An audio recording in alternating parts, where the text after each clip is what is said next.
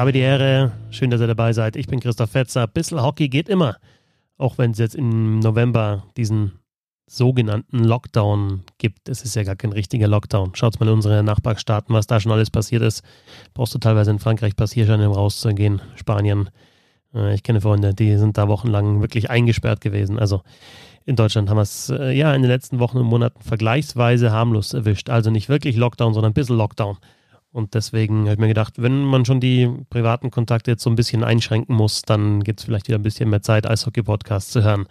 Ihr könnt dieses Projekt Whistle Hockey unterstützen. Wie immer der Hinweis auf Steady und auf PayPal. Findet die Links auch in den Show Notes www.paypal.me slash supportbistlehockey oder www.steady.de slash Hockey. Heute bin ich allein. Äh, die nächsten Tage werden sicherlich auch mal Gäste mit dabei sein. Günter Klein zum Beispiel am Mittwoch hat schon äh, zugesagt, freue ich mich drauf. Der wird dann beim Deutschland Cup dabei sein. Bernd Schwickerath wird beim Deutschland Cup sein. Auch mit dem können wir natürlich sprechen über dieses Turnier. Das ist natürlich jetzt nächstes Wochenende. Erstens Deutschland Cup und zweitens dann Start der DL2-Saison. Tom Kanzok ähm, in den nächsten Tagen auch mal wieder äh, Hockey Buddies. Also wird sich was tun hier bei Bissel Hockey. Ja, es hat sich dann in den vergangenen Tagen doch ein bisschen was angestaut. Fangen wir mal mit der Nachricht aus deutscher Sicht an. Toni Söderholm ist äh, positiv auf Corona getestet worden. Der Eishockey-Bundestrainer hat am Donnerstag Husten und Fieber bekommen, nachdem er noch Sport äh, getrieben hat, nach eigener Aussage. Hatte aber keinen Kontakt zu Spielern. Das heißt, er kann natürlich nicht mit dabei sein beim Deutschland Cup, aber es gibt jetzt da auch keine ja, weiteren positiven Fälle, so wie es momentan aussieht. Also alle Tests, die durchgeführt worden sind, laut DEB, waren dann negativ. Ähm, heißt natürlich, dass sich das Trainerteam jetzt ein bisschen anders darstellt. U18-Bundestrainer Steffen Ziesche, der wechselt aus dem Trainerteam des Top-Team Peking zur A-Nationalmannschaft und ja, auch Thomas Popisch soll ab Mittwoch dann dabei sein, der Coach der Fishtown Penguins aus Bremerhaven. Aber natürlich ja, ändert das jetzt eine Menge bei diesem Turnier. Also wenn der Bundestrainer nicht mit dabei ist. Klar hat er Kontakt zu den anderen Trainern, aber er ist nicht selber vor Ort. Ähm, heute am Montag gibt es äh, ja die nächsten beiden Trainingseinheiten nicht geleitet, eben durch den Bundestrainer. Und eigentlich soll dieses Turnier ja, klar, es soll erstmal ein Signal sein, das Eishockey geht wieder los, es geht weiter. Andererseits willst du trotzdem mit der Mannschaft natürlich zusammenarbeiten und ähm, ja, an, an taktischen Dingen arbeiten. Ähm, auch natürlich den persönlichen Kontakt haben als Bundestrainer zu den Spielern und das ist jetzt alles äh, nicht möglich. Und es ist ja nicht nur Söderholm, der nicht teilnehmen kann. Auch ähm, Moritz Seider ist wegen der Pandemielage in Schweden geblieben. Patrick Hager wird nicht teilnehmen. Also die Mannschaft sieht auch ein bisschen anders aus als geplant und eben nicht mit dem Bundestrainer an der Bande. Darf man gespannt sein, ja, wie das Turnier dann ablaufen wird. Alle Spiele zu sehen bei Magenta Sport also von 5. bis 8. November der Deutschland Cup in Krefeld mit Deutschland, der A-Nationalmannschaft, mit dem Top-Team Peking und mit Lettland, das ja dann nochmal ersatzweise für Ersatzkandidat Norwegen ähm, eingesprungen ist. Weiter aus deutscher Sicht. Dominik Cahun wechselt zu den Edmonton Oilers von den Buffalo Sabres, hat einen Einjahresvertrag unterschrieben. 975.000 Euro verdient er im Jahr. Äh, Michael Bauer hat es äh, getwittert ähm, von der Eishockey News, dass ähm, laut seinem Agenten ja die Buffalo Sabres sich zwar schon noch ähm, interessiert hatten für, für die Dienste von, von Dominik Cahun, aber die Edmonton Oilers mehr. Und deswegen jetzt also der Wechsel nach Edmonton, wo ja auch Leon Dreiseitel natürlich spielt. Und die beiden haben auch in der Jugend bei den Adler Mannheim zusammengespielt. Bernd Schwickerath hat das auch getweetet in der Saison 2010, 2011. Dreiseitel und Cahun zusammen für die U16 der Jungadler. 460 Punkte, in allerdings muss man auch sagen 35 Spielen, also zusammen 460 Punkte äh, gemacht, bevor dann ja natürlich Dreiseitel nach äh, Nordamerika gegangen ist, in den, in den nächsten Jahren auch äh, Junioren-Eishockey dort gespielt hat. Und ja, Dominik Cahun dann über zwar erstmal Nordamerika, dann wieder Deutschland, äh, München, äh, wieder zurückgegangen ist. Nach Nordamerika, zuletzt Buffalo Sabres, davor ja auch schon Pittsburgh Penguins und Chicago Blackhawks. Also der hat schon äh, ein paar Stationen äh, gehabt. Und jetzt halt neben Dreiseitel, ich könnte funktionieren, also mit Dreiseitel in einer Mannschaft, vielleicht auch mit Dreiseitel in einer Reihe. Ich erinnere daran, dass in der vergangenen Saison Keller Yamamoto neben Dreiseitel gespielt hat.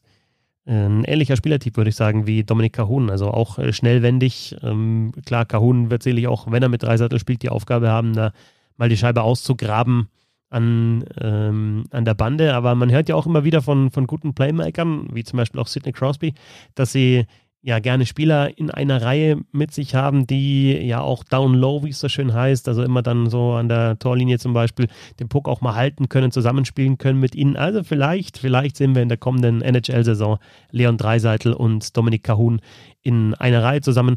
Und dann, ja, zuletzt war es ja dann, beziehungsweise vor den Playoffs war es äh, Dreiseitel mit Yamamoto und mit Nugent Hopkins.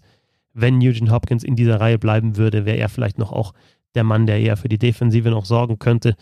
Ähm, das ist so das einzige Fragezeichen, glaube ich, bei einem Duo Dreiseitel äh, Kahun. Wie sieht es da mit der Defensivarbeit aus? Aber Dominik Kahun ab der Saison 2020-21 ein Edmonton Euler. Corbinian Holzer spielt jetzt in der neuen Saison in Jekaterinburg in der KHL. Auch das hat die Eishockey News äh, gemeldet. War zuletzt bei den Nashville Predators, davor den Anaheim Ducks ähm, in den vergangenen Wochen dann in Deutschland viel unterwegs gewesen. Er hat äh, für die Tölzer Löwen, seinem ja, Jugendclub, äh, hat da ein internes Testspiel auch bestritten für Bad Tölz. Und nun also der Wechsel zu Automobilist Jekaterinburg, wo die Legende Pavel Datsuk spielt, der in Jekaterinburg geboren ist, ist dort Kapitän. Brooks Masek, der deutsche Nationalspieler, ist auch in Jekaterinburg, ähm, nachdem er ja einen eine Saison versucht hat, sich in der NHL zu etablieren, da nur bei den Chicago Wolves gespielt hat, in der AHL beim ja, Farmteam der Vegas Golden Knights und dann also zu Jekaterinburg gewechselt ist.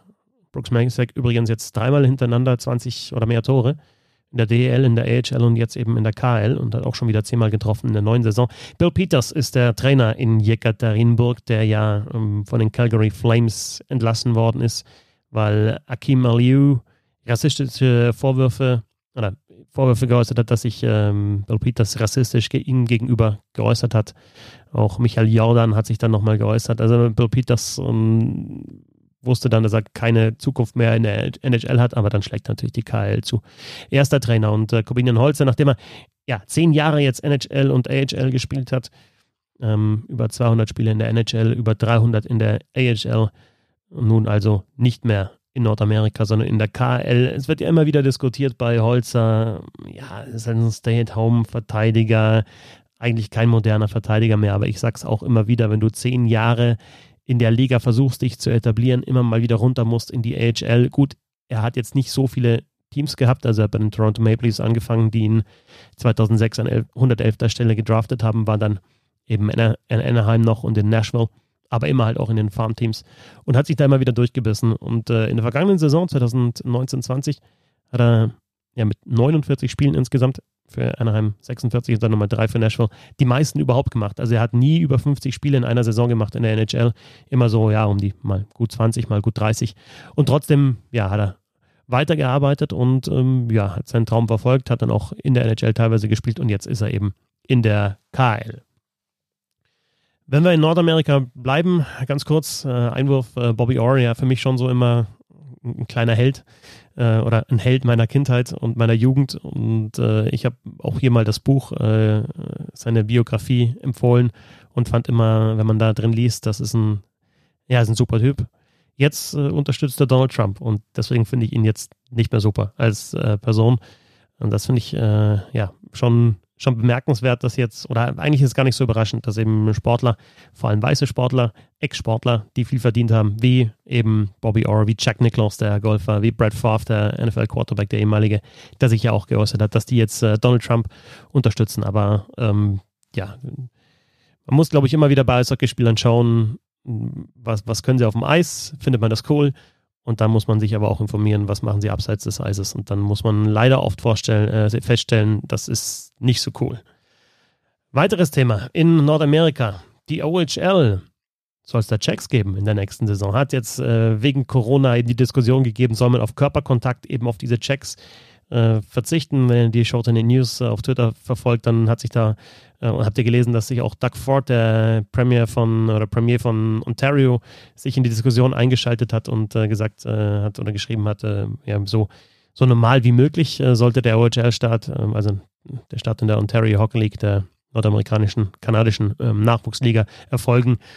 Ich muss auch sagen, ehrlich gesagt, äh, klar macht man sich Gedanken, wie man Eishockey spielen kann, auch mit Corona, aber ganz ehrlich, so kurze Checks oder Körperkontakte sind die dann verantwortlich dafür, dass das Virus übertragen wird und die Jungs sitzen dann zusammen auf der Bank ganz nah und in der Kabine ganz nah und das für längere Zeit und ein Check, also der nicht mal eine Sekunde dauert, äh, wo sich dann der Spieler wieder vom anderen löst oder die halt auseinanderprallen, der soll dann verboten werden. Ich, für mich ist das eher, auch wenn ich finde, man, man soll natürlich über alles nachdenken und, ähm, äh, und auch vorsichtig sein, für mich hört sich das eher nach Aktionismus an.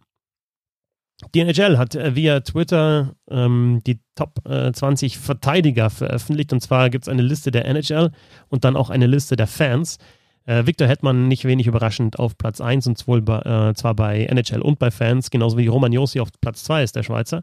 Dann finde ich aber schon interessant, wie die Liste so ein bisschen auseinandergeht. Ne? Also ähm, zum Beispiel Alex Petrangelo ist bei NHL auf Platz 4, bei den Fans nur auf Platz 14.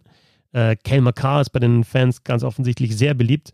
Äh, auf Platz 3, bei NHL ein bisschen weiter hinten auf Platz 6. Wobei ich auch sagen muss, bei Alex Petrangelo kann es vielleicht damit zu tun haben, dass viele ähm, Fans aus Toronto mit abgestimmt haben äh, bei dieser Wahl und äh, Petrangelo ist ja nicht nach Toronto gegangen und deswegen haben sie ihn vielleicht einfach mal äh, weiter hintergesetzt. Aber ich würde schon sagen, dass Alex Petrangelo momentan ja Top 5, Top 7 Verteidiger in der Liga ist. Äh, für die Fans nicht ähm, die haben dann eher die jungen Verteidiger ein bisschen weiter nach oben ähm, gewählt. Also Cal McCarr auf Platz 3, Miro Heiskanen auf Platz 5. Die sind bei der NHL jeweils ein bisschen weiter hinten gelandet. Ja, und dann auch auffällig finde ich, dass so, ja, Brent Burns und John Carlson, äh, nicht John Carlson, sondern ähm, natürlich Erik Carlson, die waren ja so vor, vor, vor nicht allzu langer Zeit noch äh, der heißeste Scheiß, was Verteidiger anbelangt und die sind jetzt nicht mehr unter den Top Ten.